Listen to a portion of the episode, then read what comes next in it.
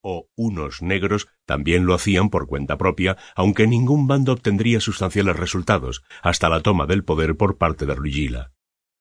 Pequeño de estatura pero aguerrido y diplomático cuando era menester, asumió el mando de ambas facciones y comenzó una serie de feroces embestidas contra los romanos de Oriente, así como contra las tribus bárbaras, alanos, germanos, visigodos y ostrogodos. Todos ellos conocieron el ardor combativo de los unos. Rugila fue por sus logros y coraje un estupendo líder. Se dice que al morir éste, en las iglesias cristianas de Constantinopla en Oriente, los sacerdotes decían a la feligresía, Ha muerto Rugila, ha muerto el demonio. Tal era el temor que infundía a los cristianos y a los romanos en general. En aquellos momentos crecían felices Bledal y Etil, los inocentes párvulos hijos de Rugila, quienes aún no participaban en ninguna de las incursiones de su padre. Etil tenía tan solo seis años y Bledal diez cuando Rugila asumió la tutela de ambos y pese a que ambos eran protegidos suyos, Etil era sin lugar a dudas el favorito. Llegado el tiempo en que Rugila empezó a instruir a los niños, se empezó a desvelar el carácter de cada uno.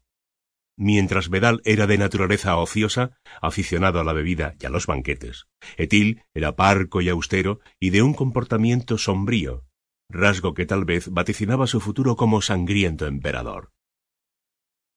Mientras algunas fuentes han fijado la fecha de su nacimiento hacia finales del siglo IV, en el 395, otras nos hablan del 400 o 406. Si se toma la primera fecha como referencia, Etil habría quedado huérfano en el 401, con tan solo seis años, y pese a tan corta edad, había empezado a recibir preparación, sobre todo, de carácter militar. Atila, espía y aprendiz. Para el año 408, Rugila se había fijado definitivamente en Etil como el sucesor ideal. El muchacho, que a la sazón tenía trece años, aparentaba una edad mayor.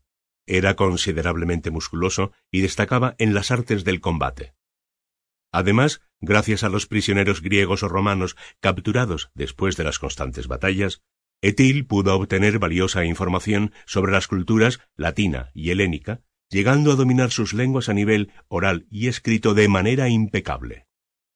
Con tan solo trece años de edad, es enviado a Roma en calidad de rehén amistoso, una práctica habitual en aquellos tiempos. Arribó a la capital del imperio en la primavera del año 408, a un palacio de los muchísimos que dominan la ciudad de las siete colinas.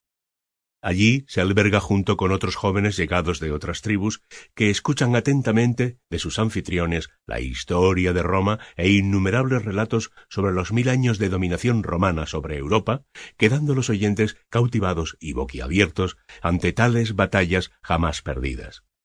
No obstante, Etil desconfía, Piensa que todo es una farsa, pues no concebía que un imperio, por vasto y poderoso que haya sido, no perdiera a lo largo de su historia una sola contienda. Coludido con otros dos muchachos que compartían su forma de pensar, juntos deciden hacer suyos todos los conocimientos que les fuera posible aprender del arrogante pueblo romano.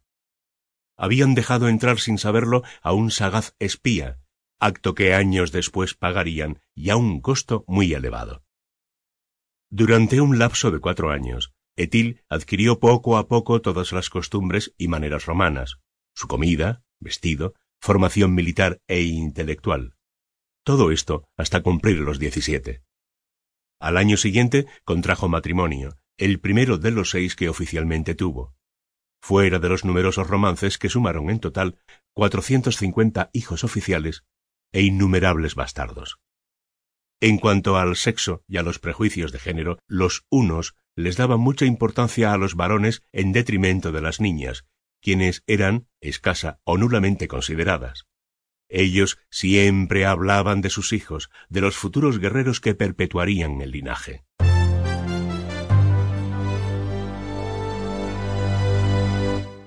Los reyes hermanos. Aquella era una época incierta para los ciudadanos romanos de Oriente y Occidente. Mientras en Constantinopla gobernaba Teodosio II, en Roma asumió el poder Valenciano III, siempre tutelado por su madre.